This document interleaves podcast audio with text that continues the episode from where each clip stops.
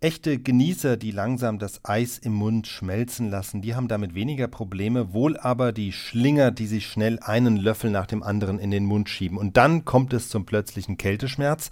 Im Englischen spricht man vom Brain Freeze. Es ist nicht ganz klar, was da genau im Kopf passiert. Eine Zeit lang hat man gedacht, der Schmerz kommt daher, dass sich Blutgefäße im Kopf zusammenziehen und verkrampfen. Aber im Moment sieht es eher nach dem Gegenteil aus. Es gibt den starken Verdacht, dass die Schmerzen dadurch entstehen, dass sich die Blutgefäße im Gehirn schlagartig ausweiten, und zwar als Reaktion auf den Kältereiz. Das Gehirn ist ja ein sehr empfindliches Organ, es muss ständig mit Sauerstoff versorgt werden und es muss auch ständig seine Betriebstemperatur aufrechterhalten. Wenn jetzt von irgendeiner Seite, in dem Fall vom Gaumen, ein starker Kältereiz kommt, dann melden die Nerven schon Eisalarm.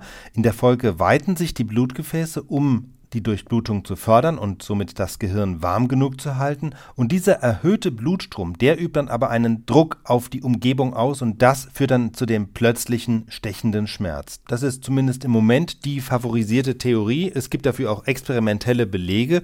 Vor ein paar Jahren nämlich haben Wissenschaftler freiwillige Versuchspersonen genommen und sie entsprechend gequält. Sie haben sie eisgekühltes Wasser trinken lassen mit einem Strohhalm und der Bitte, das Eiswasser möglichst viel am Gaumen entlang strömen zu lassen und dort zu gurgeln. Und dann haben sie geschaut, was im Gehirn passiert.